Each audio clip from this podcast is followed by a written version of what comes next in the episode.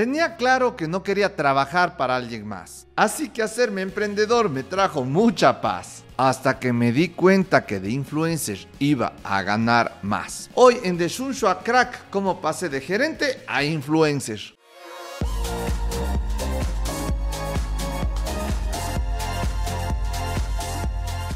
Quien mucho trabaja, poco trabaja. El rato que tú como cabeza de una empresa y tu día a día está basado básicamente en apagar incendios y no tienes tiempo de ver estrategias, contenido digital, marketing o ver a dónde está yendo el mundo de tu negocio, Puedes tener una sorpresa en donde un día te levantes y ChatGPT lo haga mucho mejor que tú. Esta semana, eh, mientras veía TikTok, me salió uno en donde me decía que el más conocido siempre le gana al más capacitado. Cuestión que puse medio en duda, pero quien argumentaba eso en el TikTok tenía algo de razón. Porque de nada te sirve ser el mejor si es que nadie sabe que eres el mejor. Sin embargo, tengo otra forma de ver yo esto, en que si es que eres el más conocido, te puede traer una venta, pero tienes que ofrecer calidad para que esa venta regrese y se dé la segunda venta. Únicamente siendo conocido y en donde generes una primera venta en un nicho y luego se corre la voz de que eres mediocre que no haces bien las cosas, no es sostenible en el tiempo. Así que para mí el equilibrio y el éxito en esto está entre ser conocido y dar calidad. En varios episodios del podcast les he comentado mi época de 16 horas de camello al día y que era una cuestión en donde en un punto la disfrutaba, pero en otra me cuestionaba y decía, quiero hacer esto el resto de mi vida, quiero ser un man que trabaje 16 horas al día y que llegue a su casa, vea una serie de Netflix, se quede dormido y repita todo eso y que capaz de toque trabajar un sábado en esta misma movida y descansar el domingo y que el descanso sea dormir, medio jugar con la familia, ir a comer algo, pero cuando llegué a cuestionarme en verdad esto, dije, brother, ni cagando, esta no es la vida que quiero tener. Y es aquí en donde los clientes tóxicos constituyen una de mis mayores motivaciones de cambio. Mientras más descuento te pida un cliente y más plazo de pago te pida, eso está directamente, proporcionalmente, influidamente conectado a cuánto te va a joder ese cliente. Si tú estás empezando, no puedes darte el lujo de decir, ¿sabe que tienen que pagarme todo para empezar? Si tú estás empezando, no puedes decir, darte el lujo de decir, oiga, es tarifa fija y si quiere bien o de no vaya al lado. Cuando estás empezando, tienes que hacer concesiones. Hay gente que critica a quienes están empezando y dice, no, que se están bajando el precio, que están dañando el mercado. Nadie se baja el precio por dañarte el mercado, dañar la competencia. Se baja el precio porque no es un buen vendedor, tiene hambre y necesita pagar un alquiler. Y que quien critica al que se está bajando el precio porque dice, chuta, me están quitando clientes, en vez de responsabilizarse por lo incompetente que es vendiendo, está tratando de culparle al nuevo que está entrando al mercado de que le compran porque es barato. Esto suena duro pero esto a mí me dio un chulazo en la boca a mí mismo porque yo no comprendía bien estas normas. Y ahí es en donde llego al punto en donde digo, no, a ver, para que esto sea sostenible, no es que hice estudio financiero ni, ni, mucha huevada, dije, tengo que cobrar 100 dólares la hora como abogado. El gran reto era que, hijo de puta, tenía que subirles las tarifas a todos mis clientes y que en la práctica, el rato que a un cliente llegas a decirle, oiga, el nuevo precio es este, fue muy complejo.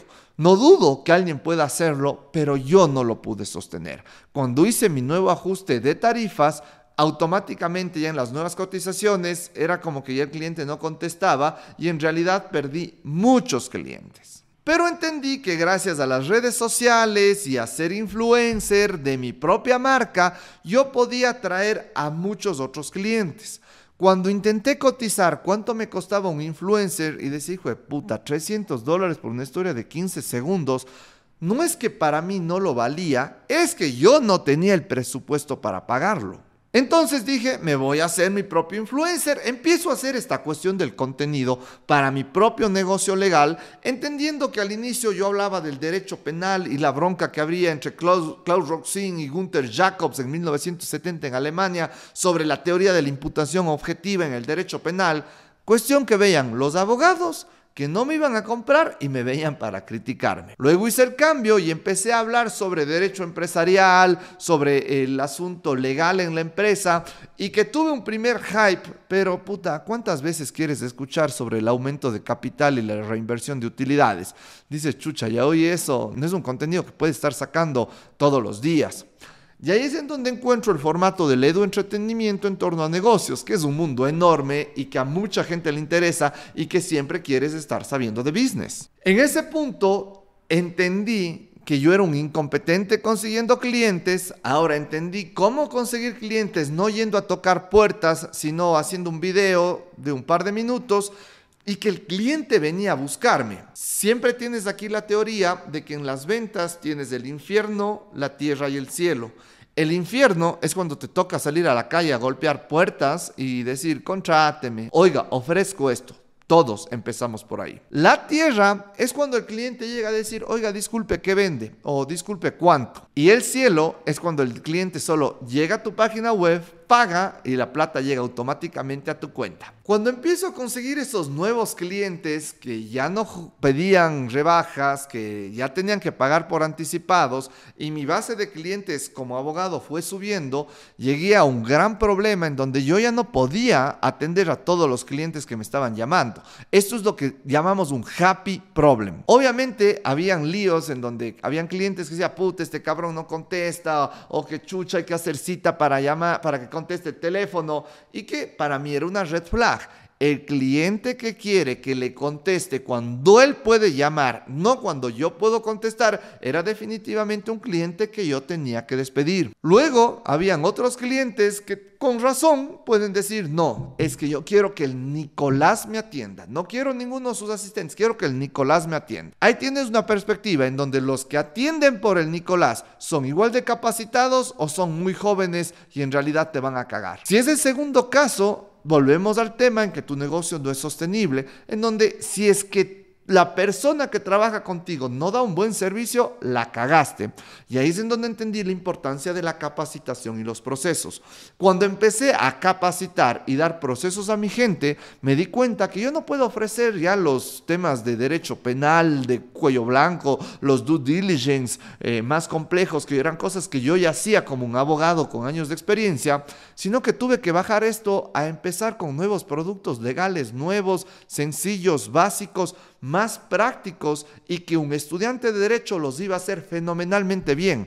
Y entendí que a la larga no es que el cliente quiere que yo le atienda el teléfono o el cliente quiere que yo haga su formulario de registro de marca o que yo haga su minuta de constitución de compañía. El cliente quiere que le solucionen su problema rápido, ni siquiera barato. Cuando entiendes eso, ya es como que la huevada empieza a funcionar. Me encanta anunciarles que el miércoles 12 de julio vamos a lanzar nuestro primer curso oficial de Shunshua Crack Finanzas Personales. Si no estás llegando a fin de mes, no tienes idea de inversiones, se te va la plata y estás valiendo literalmente paloma, llegó el curso que puede cambiar tu vida. Estate pilas a mis redes el 12 de julio para el gran lanzamiento. Hay una red flag en un cliente que dice, no, es que yo solo hablo con Nicolás. Para mí ese es lastimosamente un cliente que no puedo atender.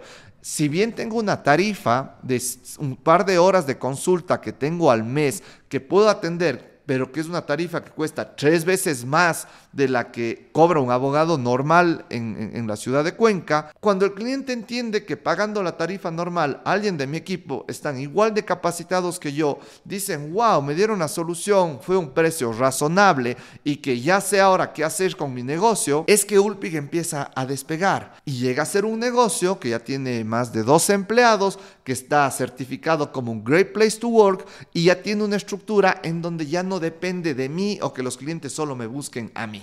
Y ahí es cuando puedo darme el lujo de despedir clientes cuando sacan red flags que no me gustan o que son cuestiones innegociables que acordan mis valores o mi forma de trabajar no funciona tan bien.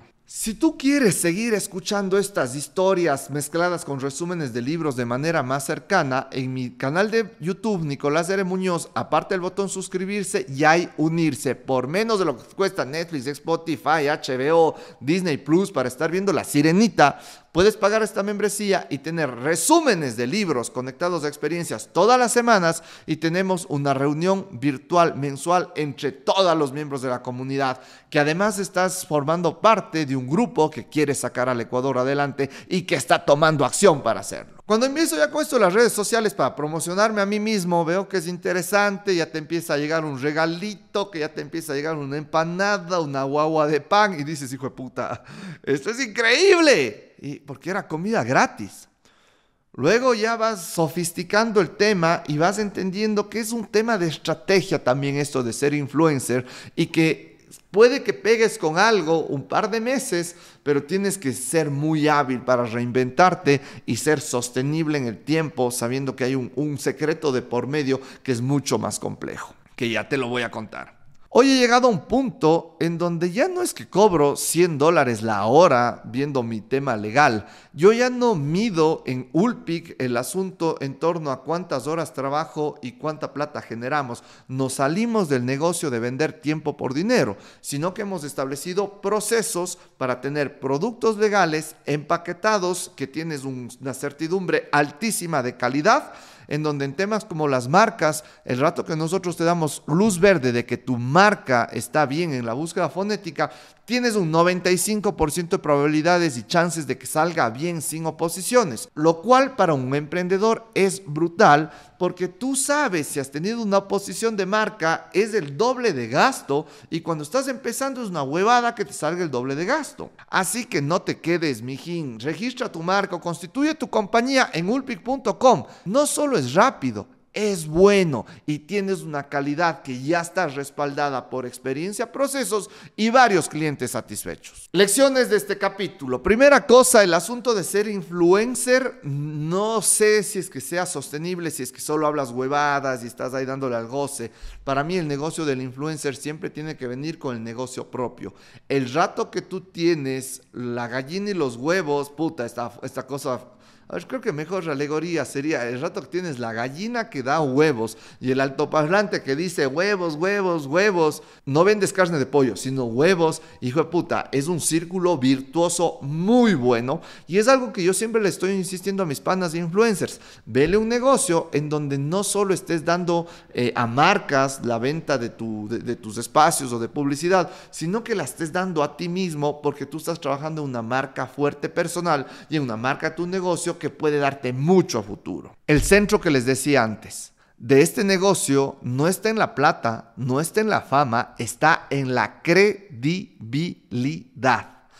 Cuando entiendes que el negocio del influencer es un tema que se construye pasito a pasito, suave, suavecito, pero que se puede ir a la verga en 10 segundos de una publicación mal hecha y que todo es una cuestión de credibilidad, es una cuestión sumamente fuerte en donde tenemos que meter la estrategia. Y la estrategia debe tener tres pilares fundamentales a mi criterio. El primero es un nicho de mercado. No puedes hablarle a todo el mundo. Hoy en la época de Long Tail, que es un libro recomendado de la cola larga, tienes que ver a un nicho puntual para empezar. Luego puede ser Luisito Comunica, pero para empezar necesitas tener ese nicho y tenerlo definido. Yo les hablo a los millennials emprendedores con iPhone, en donde son el 60% de mi comunidad. Si tú eres uno de ellos, deja comentario a ver cómo vamos con esa huevada. Y si es que no eres uno de ellos, dime qué te falta. Pero si es que estás buscando ser un millennial emprendedor o si estás queriendo comprarte un iPhone, para ver si dentro de la aspiracionalidad está también dentro de lo que esa comunidad ha englobado. El segundo punto de esto que necesitas es un trigger, una emoción, una parte central de tu contenido que la gente busque. Y yo he tenido como una mezcla entre emprendimientos criollos.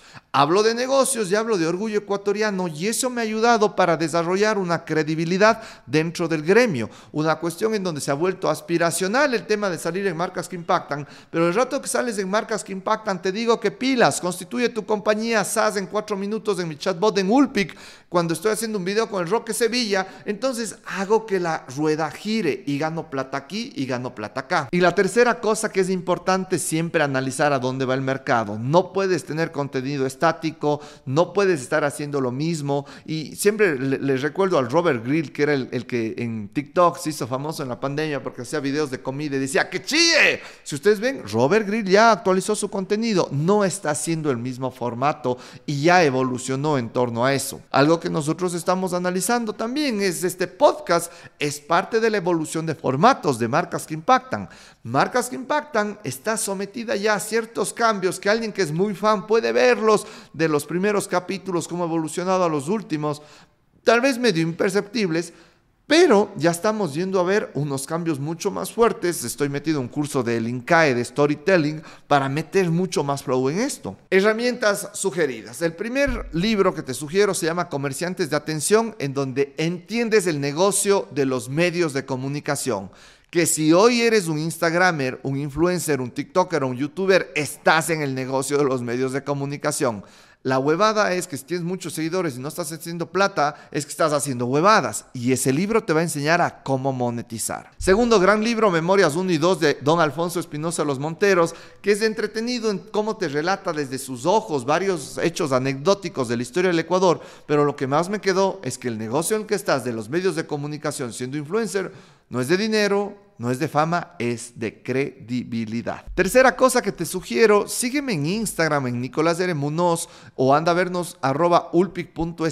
Tenemos un taller que sacamos dos o tres veces al año que se llama Empretorianes, que es un taller de cuatro semanas. Ya se acabaron los cupos para esta versión. Me posté cojudo, era de decir esto en el podcast de la anterior semana, pero ya pues, a veces soy cojudo.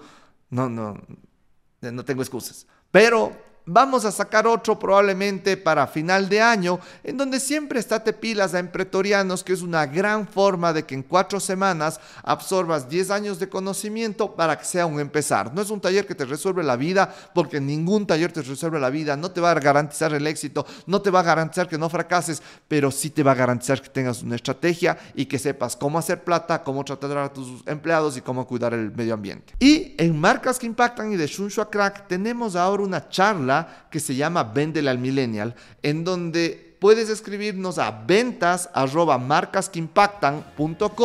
y pedir una cotización de la charla para tus empleados, para tu empresa, en donde hemos estructurado un know-how particular de cómo piensa el nuevo mercado centennial y es una charla que llego a darla yo personalmente dándole al goce con mucho flow, pero siempre con mucho fondo. Y con esto, amigos y amigas, siempre la recomendación de por qué hacemos esto es para que salgamos adelante sin dejar a nadie atrás.